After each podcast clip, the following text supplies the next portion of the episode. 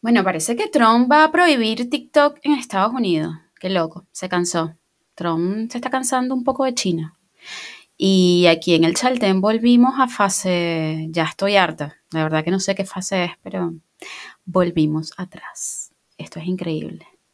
Y bueno, yo me sigo preguntando si esto, la verdad, es en serio o alguien está jugando con un libreto macabro con nosotros. Sí, tan en serio como que a su estéreo lo versionan en cumbia. Y como que este es mi nuevo podcast llamado Es en serio. Un podcast enfocado a todas esas historias que no podemos creer. Pero el hecho de que no las creamos no quiere decir que no existan. También te cuento un poco del mundo y todo lo que está pasando. Y tips para que tu vida sea mucho más fácil. Mi nombre es Isiel y los estaré acompañando por los siguientes minutos.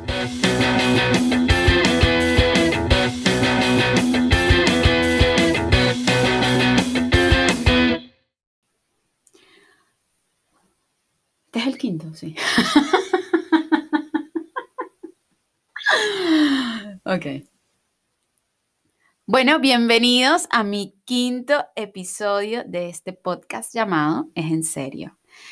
Eh, así como les dije en el intro, eh, no me lo van a creer, pero después de que estaba como que, ay, sí, estamos en el Chaltén, aquí no pasa nada, podemos ir a bares, podemos compartir, podemos caminar pues nos cerraron los bares y se acabaron los eventos y se acabó todo, todo.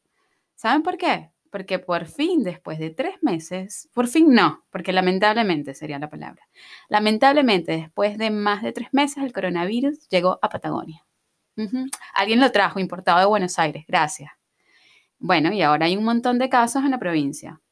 La ciudad más cerca que tenemos, si se le puede decir ciudad, que se llama Calafate, tiene más de no sé, de 40 infectados fue la última vez que vi las noticias, así que nosotros hicimos una especie de ciudad amurallada. Si estuviésemos en la época antigua, tipo en un país europeo, em, pusiéramos una muralla y nadie pasa acá, nuestro propio reino, todo acá. El problema es que acá no tenemos muchas cosas que, que exportar, no sé de qué viviríamos, del trueque, del trueque de nieve más o menos, porque no hay más nada que nieve acá. Bueno, entonces ahora este paraíso de montaña, como le dicen al Chaltén, estamos así como que bien encerrados. Solo pocas personas pueden entrar, nada más las personas que viven acá y si entran, cuarentena fija ahí, no, se le puede ver ni a los ojos, está prohibido eso, todo. Em, y estuve leyendo en las noticias algo curioso sobre eh, lo que están haciendo con el coronavirus acá, me parece como una cacería de brujas. Bueno, eh, aparentemente en el hospital de Calafate, que es donde están todas las personas internadas que están contagiadas, eh, hicieron una lista y la lista la filtraron. O sea, la filtraron para que todo el mundo supiera nombre y apellido de las personas que están contagiadas. Tipo cacería de brujas. No, no es así tampoco. No es así, amigos. Vamos a tranquilizarnos un poco. Si te contagiaste, bueno, no te veo hasta que se te pase. Pero tampoco es que te voy a dar con el dedo acusador. Este estuvo contagiado. Imagínate tú, en un pueblo de 1500 personas y Calafate tiene mucho más que, o sea, ¿qué, vas a hacer con los nombres y los apellidos? Vamos, vamos a, a, ser un poco más amigos. No, no, no es tampoco así. Y bueno, la ley eh, dice que va a buscar a los responsables que publicaron esta lista horrible la situación. Oh, thank you.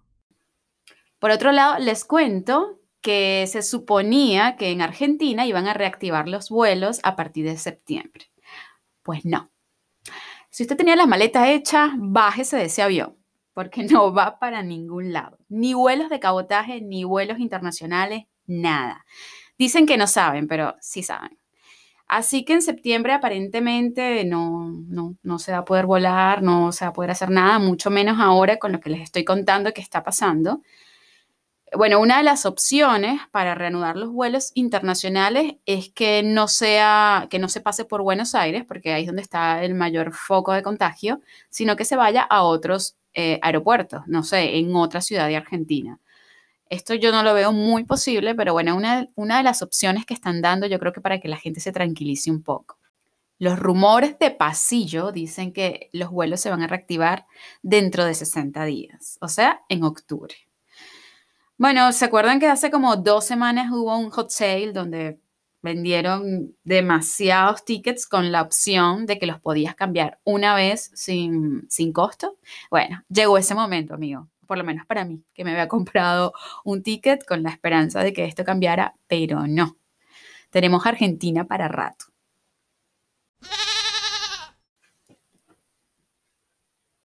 Y bueno, en esta vida cuarentenosa, que ya no hay bares ni lugares en común para compartir, ¿qué hace uno? Se mete en internet y navega en internet por horas y horas. Y en una de esas em, me conseguí con un artículo que me llamó bastante la atención y decidí tornar el capítulo 5 al, eh, por favor, no, no se asusten los hombres que me están escuchando, al feminismo el feminismo sano, el bueno, no ese que ustedes le tienen miedo, que a veces nosotras también le tenemos un poco de miedo porque dañan un poco el trabajo que se viene haciendo, pero es el feminismo bueno, el chévere. Para eso hoy les tengo una amiga que es muy feminista y nada, vamos a compartir algunas cosas. se acaba de asomar, se acaba de asomar en mi estudio improvisado de grabación. Eh, vamos a compartir unas cosas, punto de vista de ella y, bueno, nada, después de esto espero sus comentarios a ver si están de acuerdo o no. Y bueno, su nombre es Maca, Macarena, Maca para los que le tenemos confianza. Hola Maca. Hola, sí. ¿Qué onda? Ay, Ay, en cuarentena. En cuarentena, en cuarentena, pero pasándola lo mejor posible. Les cuento un poco de Maca. Ella es argentina, es una chica joven, es súper bonita, cocina espectacular. Y bueno, vive acá en Chaltén. Nosotras nos conocemos de acá. Em, yo la invité a ella para hablar un poco del feminismo con otro punto de vista, porque ella, al ser menor que yo, creció más en el feminismo que yo. Para mí el feminismo es algo que está pasando ahora y que se, mi mente se ha ido transformando. Justo ese es el tema que les traigo hoy. Em, es porque mi mente antes no era así y ahora sí es así. Yo creo que tú como que lo has vivido más, ¿cierto? Y lo has tenido más de... Sí, tampoco soy tantos años más joven, pero sí tenemos, eh, me considero parte de una mm, generación que creció con esta óptica que está un poco más eh, vanguardista con respecto al feminismo crece, yo crecí particularmente sabiendo de que todo lo que mm, pudiera llegar a lograr en mi vida iba a ser en base a mi esfuerzo. Y no a un hombre que te esté manteniendo. Claro, sí. Mira, tenía una tía que me decía, vos, dice, cuando elijas a un chico tiene que tener Primero tiene que ser eh, rico. ah, no, que no aprendiste nada. No, primero huérfano, que no tenga madre para no tener suegra. Después tiene que tener vehículo y después tiene que tener una buena billetera. Y yo me la quedé mirando como diciendo, ¿en serio esos son tus valores, tía? Yo prefiero andar en mi bicicleta, saber hacer todo lo que hacen los hombres, porque intento aprender todo lo que puedo aprender para no necesitar de un tipo. Pensé que me ibas a decir, esto me lo enseñó mi tía y lo sigo haciendo. Iba a decir, Macarena, ¿qué hacemos aquí entonces? me asusté, me asusté. No, pero yo de chica crecer con esa mentalidad, ver eso de mis tías, porque son mucho más grandes que yo, te hace un clic en la cabeza, como decir, bueno, a ver, esto es lo que vos buscabas en, mi, en tu adolescencia yo mm, no voy a velar por esto, no voy a buscar lo mismo porque me parece que puedo lograrlo solita. Sí, yo creo que la generación que está rompiendo todos estos esquemas, em, normalmente, la mayoría son los que tienen entre 30 y 40. Cuando nosotras teníamos 15, 14, escuchábamos eso. Mm. Y ahora, sí, que ya estamos en edad de tener hijos, ponele, eh, si uno tuviera un hijo, no le diría eso, ni. No, menos si tuviera una hija. Ni de casualidad, no. Y a los hijos también hay que enseñarles un poco el feminismo. Eh, eh, es momento de enseñarles eso, ¿no? porque, bueno, efectivamente el machismo viene porque ellos le enseñaron a ser machistas, porque sus madres eran machistas y sus abuelas y todo esto. bueno, sin ponernos más profundas, vamos a lo que vamos. El artículo que a mí me llamó la atención fue el siguiente. Bueno, antes de hablarles del artículo, primero te quiero preguntar qué es el feminismo para ti, así bien cortito, bien tranqui, como si se lo estás explicando a un niñito. Es, eh, lo contrario al machismo, por, por resolución sería lo contrario al machismo. Bueno, que ah- es la reivindicación de la mujer, supongo. Mira lo que dice el diccionario, el feminismo. El feminismo es una doctrina y movimiento social que pide para la mujer el reconocimiento de unas capacidades y unos derechos que tradicionalmente han estado reservados para los hombres. Sin embargo, con res- no es antónimo de machismo. Justamente eso lo encontré en internet. Hay gente más bien que cree que es sinónimo, porque el machismo es como la hombría entre muchas comidas llevada a la máxima expresión, y hay gente que cree que el feminismo es como ser mujer llevado a la máxima expresión maltratando a los hombres, así como lo hizo, como algunas personas creyeron que era el machismo. De verdad que yo con el machismo no, no sé, perdí, perdí, no sé. Capaz en algún momento fue bueno, capaz en algún momento ellos lo hicieron por algo, porque cuenta la historia que en algún momento las mujeres eran las que tenían el poder y bueno, ahí salieron, me imagino que los hombres así a hablar y decir, ahora nosotros somos los que vamos a mandar. Y se puso loca la cosa, se desbordó. Y bueno, eso es lo que no queremos, en mi caso y de mi punto de vista, que llegue a pasar con el feminismo. Tal cual. Me parece que el, feminismo desmedido en el sentido de, no sé, veo publicaciones, videos, muerte al macho, pero, ¿Pero muerte por al macho, qué? pero no, no de una forma agresiva, muerte al macho de- del macho mental, creo que tendría que ser como muerte a ese machismo que no impi- que impide, perdón, que, que el feminismo eh, progrese y que se, que las mujeres se liberen, ¿no? Que las mujeres ¿Y a qué le llamarías tu liberación de las mujeres, por ejemplo? Y, eh, por ejemplo, a poder salir eh, a cualquier lado. Yo aquí en Chaltén tengo esa libertad. Puedo salir a cualquier lado, en cualquier hora, vestida como quiero, Sí. con mi pelo de color. Excepto por el viento, la nieve el y el viento, frío.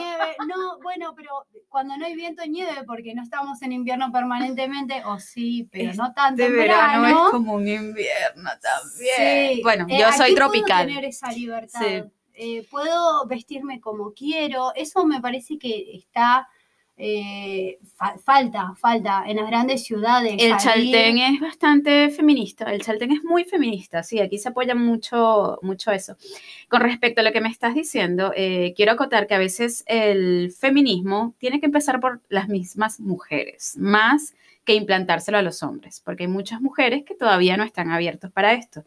Ahí viene el artículo que conseguí. Conseguí eh, en un Instagram una chica que se llama Marta Res, ¿la conoces? No. Es una influencer, sí. sí, es una influencer eh, bella y lo que tiene ella es que es de talla plus size, o sea, es una chica grande, es una chica gorda. Eh, y ella lo que está promueve a través de su Instagram es que la gordura también es linda y que porque ella no consigue ropa en Argentina cuando tiene talla grande.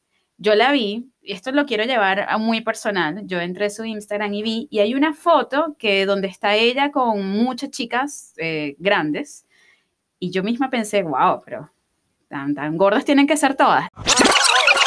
Y dije, epa, ¿qué estás hablando? ¿No te ha pasado eso? Como Sí. que uno misma empieza a juzgar y dice, no, no, pará, si estamos en un movimiento y estamos tratando de cambiar nuestra mente, tiene que empezar por uno mismo. Tal cual. Hace un tiempo, por Sí. la hermana de un amigo, conocí a las, eh, ¿cómo se?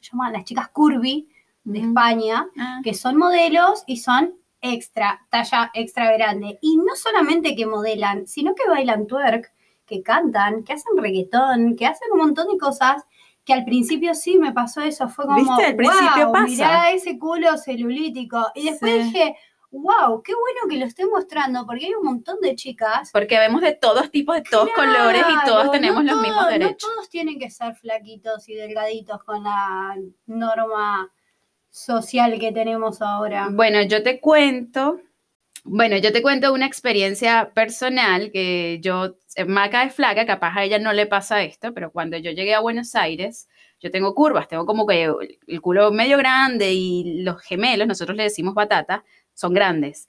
Y cuando fui a la tienda Cosiuco y me traté de poner un pantalón, este pantalón no me subió de los gemelos. Ah, no, la ofensa que yo tenía encima era como que, ¿qué se cree esta gente, pana? nunca me he podido comprar un pantalón ahí, no lo quiero comprar nunca en la vida, me parecen unos... ¿Cómo es posible? Bueno, y esta chica Marta Res habla de eso en, en su Instagram, de que ella no consigue ropa, que ella hasta los 25 años tuvo que vestirse con ropa de vieja, Mm. con flores, que, con cosas que parecían una carpa en vez de una ropa y que le costó mucho eh, conseguir ropa para poderse vestir a la moda, como cualquier chica normal. Si quieren ver un poco más de su Instagram, es arroba Marta Resoc, doble R y termina en K, con guion bajo, Marta Resoc. Bueno, hablando esto de la gordura, eh, que es un prototipo que las mujeres tienen que seguir para ser lindas, ser flacas, o sea, se considera que una gorda no es una persona bonita, que es lo que habla esta chica, hay otra cosa importante que el feminismo está agarrando ahora como bandera y que fue impuesta para nosotras, las mujeres, desde hace un tiempo para acá, que es la depilación. Este es un tema ahora tan delicado y tan, no sé, creo que todavía no ha entrado de lleno en lo que es la sociedad y por eso todavía hay muchos puntos de vista. ¿Qué piensas tú, Maca, de las mujeres que se dejaron de depilar las piernas? Se dejaron de depilar eh, las axilas y, Y otras partes. y el bigote. Y el bigote. Sí. Eh, la verdad que me, me encanta por ellas que puedan llevarlo así. Eh, si bien me considero feminista, no me gusta el vello en el cuerpo, para nada. ¿Tú estás Entonces, segura que eso no es algo que te ha implementado la sociedad durante todo este tiempo? Nunca me gustó. te Tengo has metido, recuerdo sí. desde muy pequeña de rasurarme los brazos Ah. porque no me gustaban los pelos. O sea, no, no, no. Los pelos en la cabeza y de colores, por favor.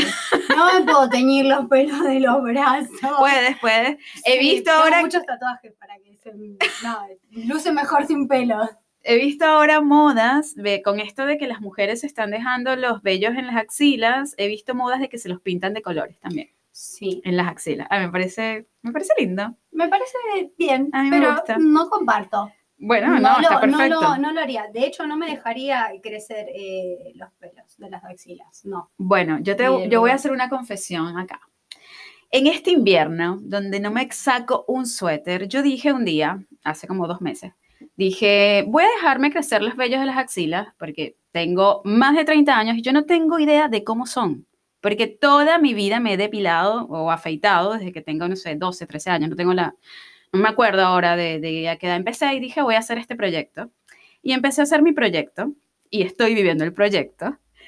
Y wow, he tenido tantas contradicciones conmigo misma, como que al principio dije, qué asco esto, esta vaina es sucio, asqueroso. Y después dije, pará, no es sucio, me baño todos los días, uso desodorante, ¿por qué va a ser sucio? Porque lo han venido mostrando de esta manera. Y ahora eh, no me puedo sacar el suéter, de repente digo, ay, un día me voy a poner una remera y voy a mostrarla. No puedo.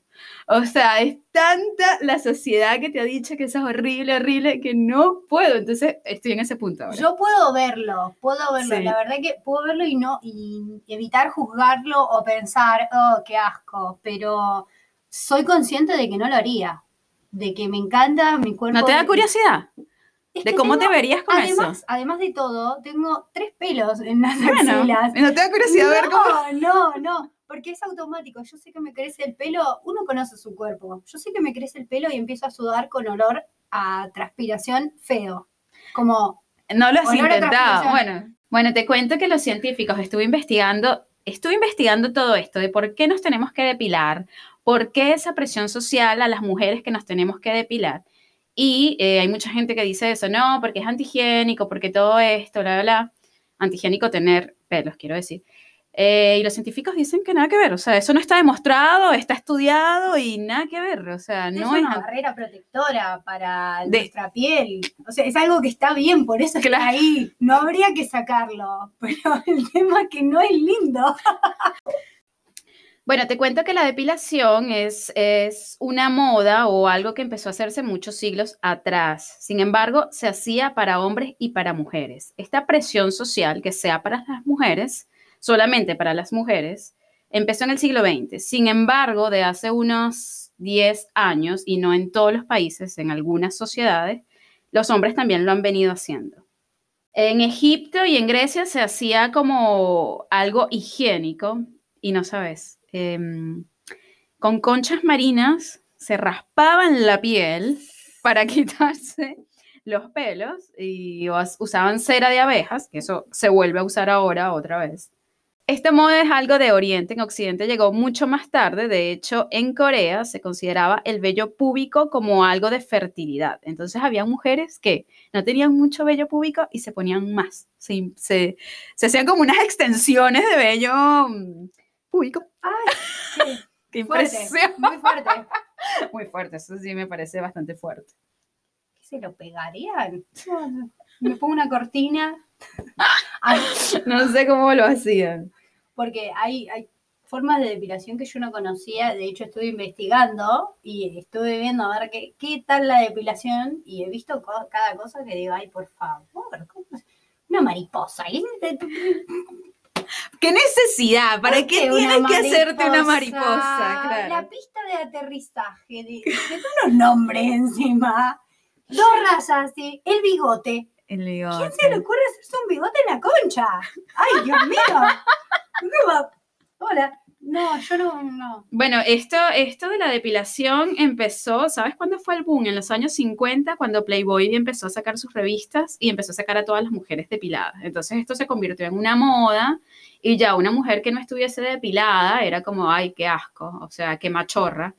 Por suerte, eh, eh, continuando como, con lo que venimos hablando del feminismo, ahora el feminismo apoya la no depilación y yo espero que en unos 20 años ya no nos tengamos que depilar más, qué fastidio, o sea, no quiero, ya está, ya está, ya.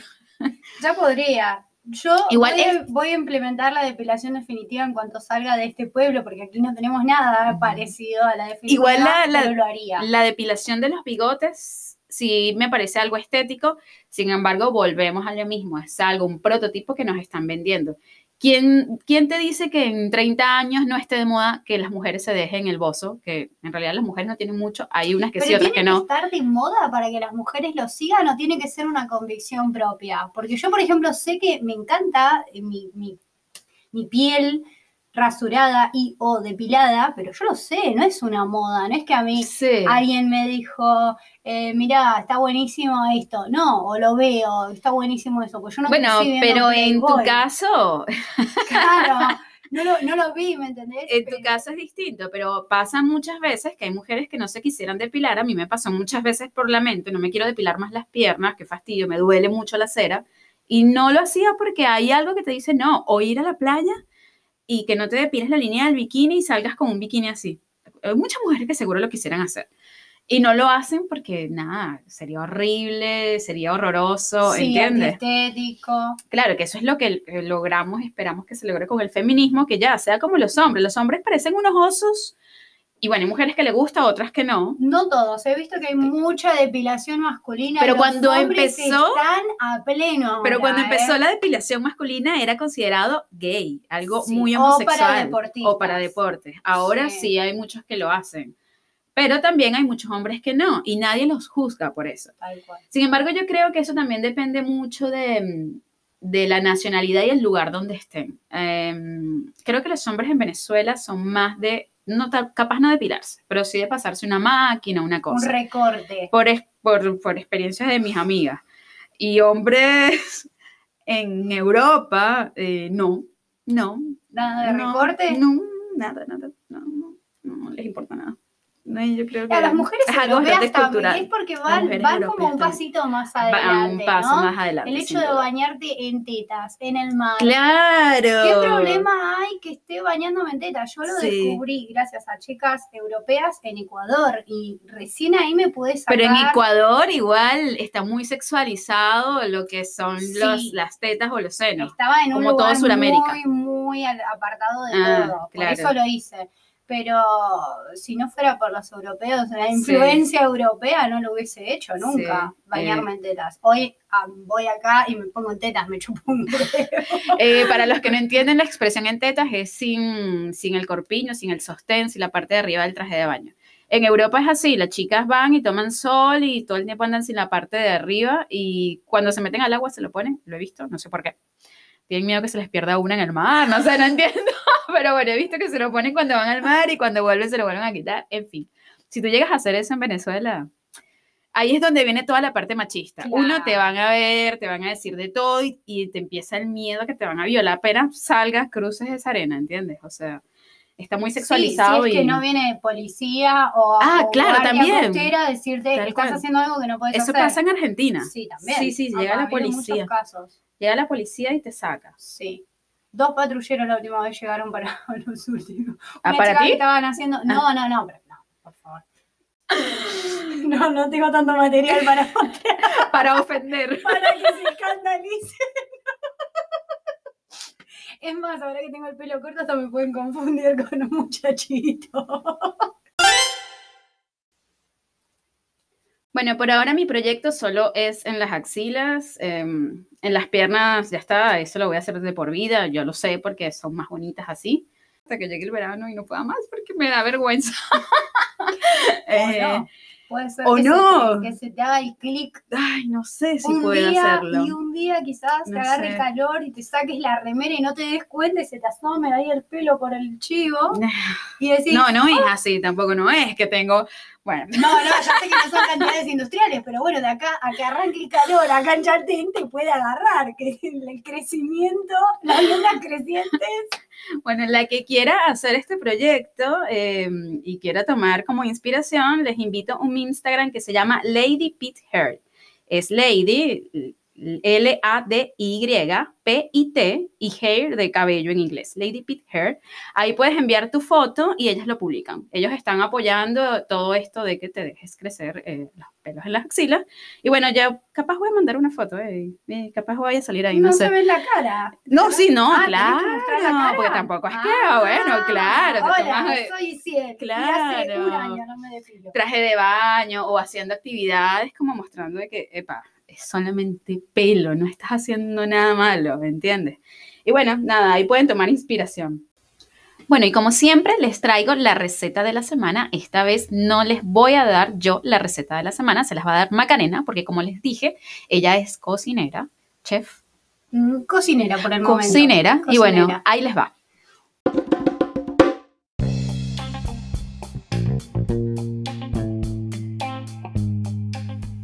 Bueno, y la receta de hoy son unas trufas de lentejas que puede tener varias aplicaciones. Las podemos llevar cuando vamos a hacer ejercicio y si no, las podemos tener de postre para luego esa cita romántica que dices, mmm, me comería algo dulce. ¿Qué me como? Unas trufas de lentejas, súper fáciles.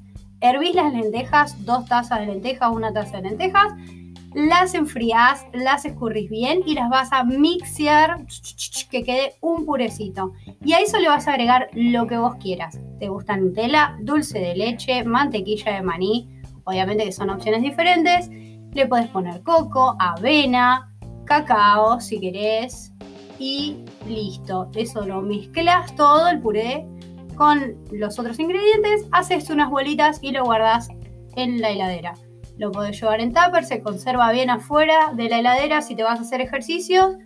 Y si no, guardalo para la noche después de ese vinito que va a estar ideal ese postre. Yo quiero comentar algo sobre esta receta. Lentejas con Nutella. me vuela la cabeza y no de una manera que diga, ay, me voló la cabeza. No, no, no lo puedo procesar. Aparte, sí, yo sé que aquí este podcast se trata de que abramos la mente, ¿no? De que digamos, ok, ¿por qué no comer lentejas de postre mezclado con mantequilla de maní? Lentejas o, Nutella. cualquier otro poroto. Yo lo hago con lentejas porque me no, gusta. no, sí, no, lentejas está bien. No, no, no ser nos vayamos más allá, tranquila. Lo demás ya me da mucho miedo, porque mezclar aparte la lenteja con el chocolate, con una noche de acción, con y no de sabor. Exactamente.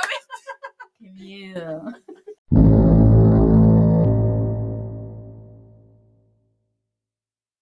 Bueno, hoy no les traigo una historia, sino que les traigo uh, como una tabla comparativa entre lo que sería eh, una chica venezolana y una chica argentina en una cita. Em, porque culturalmente somos muy distintos y muy distintas, perdón, y yo cuando llegué a Buenos Aires, a mí esa, esa diferencia me pegó mucho, me entrené por muchos años Y creo que nunca aprendí al final de cuentas cómo relacionarme con un argentino. Los argentinos son hombres muy distintos y muy distintos a lo que puedes conocer en cualquier otra parte del mundo. Tienen una forma de ser bastante particular. Entonces, eh, ¿tú tienes citas, Maca? Hace mucho que no tengo citas, pero eh, he tenido. Y particularmente se me da mejor con personas extranjeras que con argentinos. El argentino es particular. Lo que pasa también es que las citas ahora, eh, ya eso cambió bastante, ya nadie te invita como a hacer algo, hey, vamos a comer, te busco a tu casa, me parece que eso... Lo que pasa es que también vivimos en un pueblo, ¿no? Es, eh, Entonces, nosotros tenemos una realidad diferente. Claro. acá. Nuestras citas no sé pueden cómo- ser como vamos a caminar cuatro kilómetros. así son las citas en el Chaltén. Claro, es con la realidad. lengua afuera y todo transpirado, así, viste, más o menos que te vas conociendo, parás a tomar O vamos a escalar. Vamos a escalar, yo no escalo, pero sí, te sirvo un mate. Eh, es típica esa cita en el Sí, Chaltén. sí. Pero bueno, eh, tratando de meterlo en la realidad de todos. eh, cuando tú vas a una cita, ¿tú esperas que este chico pague la cena por ti? No, No. Nunca. ¿Qué haces? Al final de que van a pagar algo. Primero, ¿tú vas a cenar o vas a tomar? Podría ir a cenar dependiendo eh, de cuántas ganas tenga, de cuál sea mi intención para con él, ¿no? Ay, ¿cuál es su intención, Claro, señora? para- claro, porque si es una, una cita, por ejemplo, una cita de Tinder, que uno, por la experiencia de vivir en un pueblo, ya sabe más o menos cómo se va a desarrollar las cosas, meramente sexual. Vos decís, bueno, tengo una cita en la cual estoy pretendiendo algo sexual, tengo un, un objetivo, y voy a ir a tomar.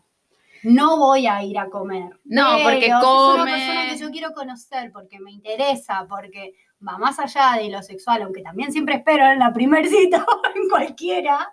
Comes y después no quieres hacer nada, te da sueño. No. Bueno, eh, te cuento, en Venezuela no hay muchos bares como es en Argentina, en- como en Buenos Aires, y Chaltén también tiene demasiados bares.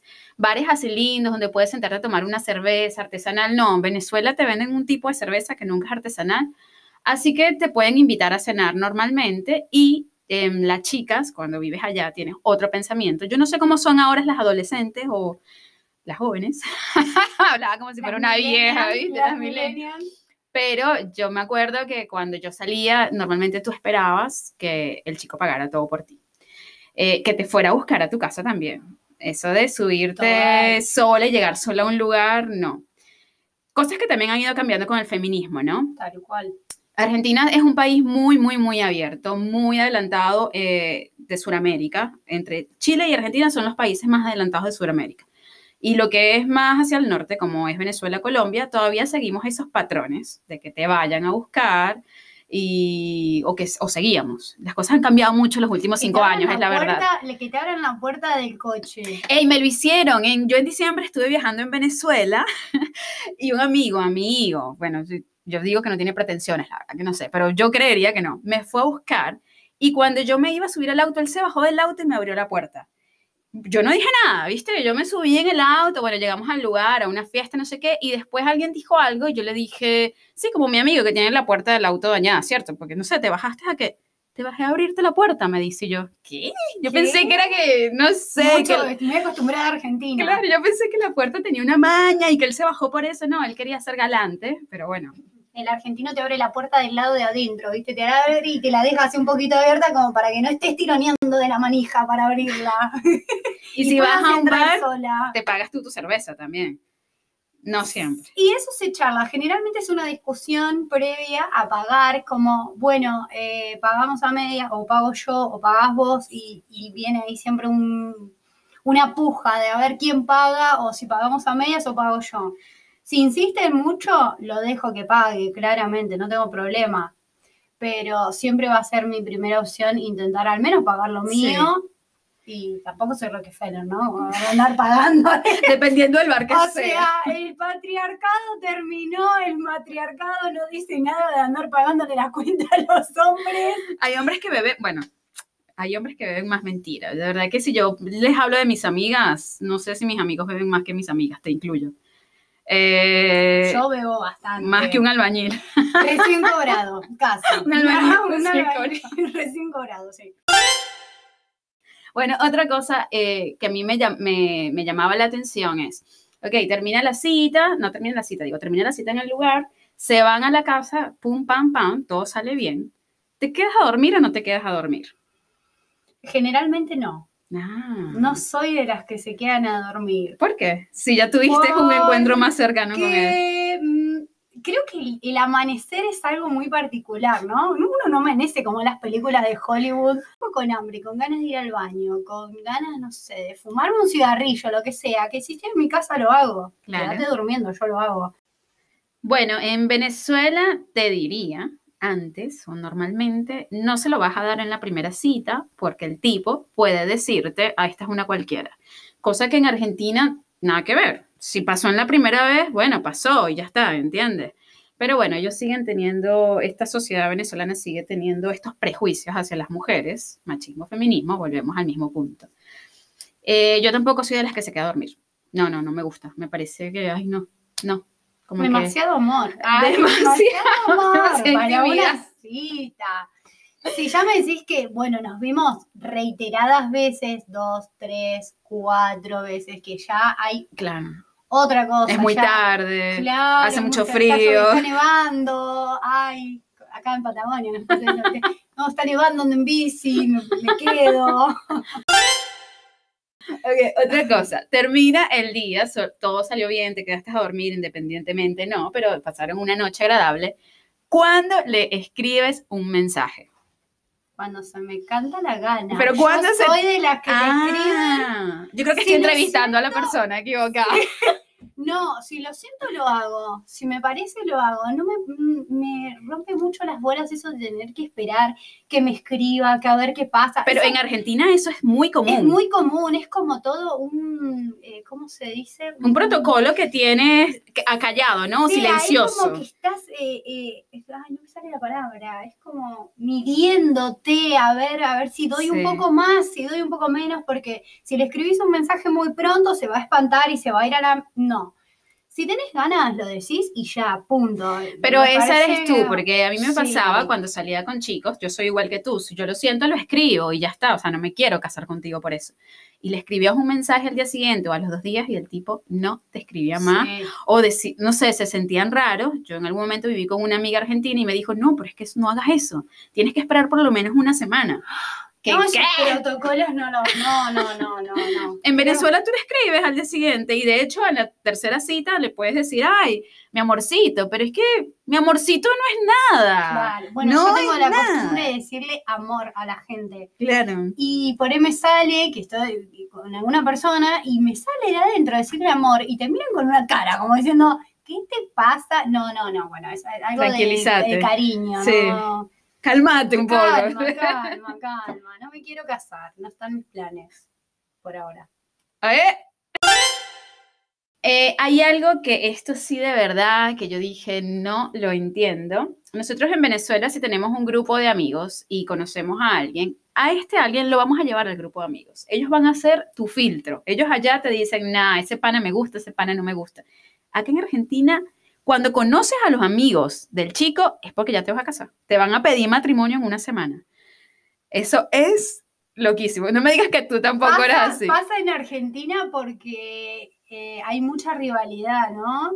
Acá lo, lo que pasa es que cuando vos te peleás con el- tu chico, aparece un gavilán amigo de tu chico que conociste por ahí y te, ya te quiere pescar. Tú dices que vienen por ahí. por eso todavía hay mucho recelo. A mí me pasa con los novios de mis amigas, que yo soy muy buena onda, no, no tengo problema en socializar con nadie, pero con los novios de mis amigas trato de mantenerlos lejos. O sea, yo sería la amiga de la novia. Sí. Trato de mantenerlos lejos, porque siempre hay un- una parte de la socialización, viste, que se da a malinterpretar. No, no había pensado que venía por ahí la cuestión. Y también eh, es como el círculo íntimo, es Mm. como presentarlo a tu familia. Yo creo que lo último que haría es presentarlo a mi familia, a, a no ser que esté muy segura de, que quiero estar con esa persona.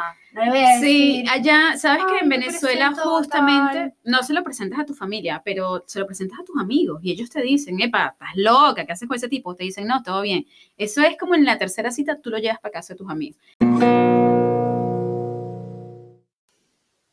Bueno, y para cerrar todo este tema, que mm, sí, hay bastante diferencias culturales. Eh, yo con respecto a mi experiencia, tuve pocas con argentinos, nunca fue la me- las mejores, ¿no? Te, que- te quería preguntar, ¿tú has salido con otras nacionalidades que no sean argentinas? Eh, sí, relaciones esporádicas, pero sí. ¿Al- ¿Has visto alguna diferencia? Sí, sí, sobre ¿Cómo en todo. Y con la forma de manejarse para con una mujer. Eh, quizás los extranjeros, para lo que el argentino es eh, una mujer atrevida o que va por lo que quiere y se asustan ante, ante esa situación. Igual una mujer atrevida acá no es alguien que se acuesta con un argentino en la primera noche. Una mujer Mm. atrevida es alguien que te abraza en la calle. Claro. Eso es atrevida para ellos. atrevida es que se anima a decirte las cosas en Claro. la cara, le importe lo que le importe. Como estás lindo hoy, qué lindo hueles. Ya eso para ellos es ay, ay. Ay, sí. Eh, más pegado al Caribe, somos más cariñosas. Y eso les gusta a los europeos, les espanta a los argentinos. Eso Sí, ya, ya se ese estudio de mercado ya te lo ya- hice. y es así. Bueno, entonces nada, cerrando ya este podcast que creo que por primera vez salió mucho más largo de 15 minutos, donde hablamos sobre el feminismo, sobre el proyecto de dejarse los pelos, pelos libres, así, un hashtag pelos libres. Pelos Ya libres. está.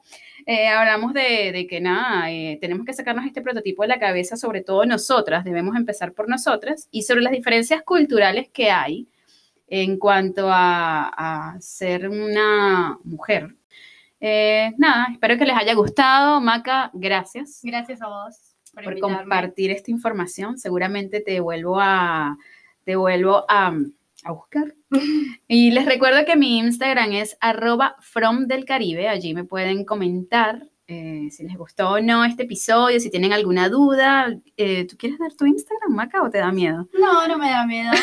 Así la gente ve lo hermosa que es. Maca con 3A punto bravo. Exacto, ahí están, le pueden pedir las trufas estas de lenteja, ella las hace y atreverse a probarlas. Próximamente Eh, trufas afrodisíacas. ¿Y qué puede tener eso? Ah, Ah, canela, jengibre. claro. Bueno. bueno chicos, eso fue todo por hoy. Les mando un abrazo y nos estamos viendo pronto. Chau.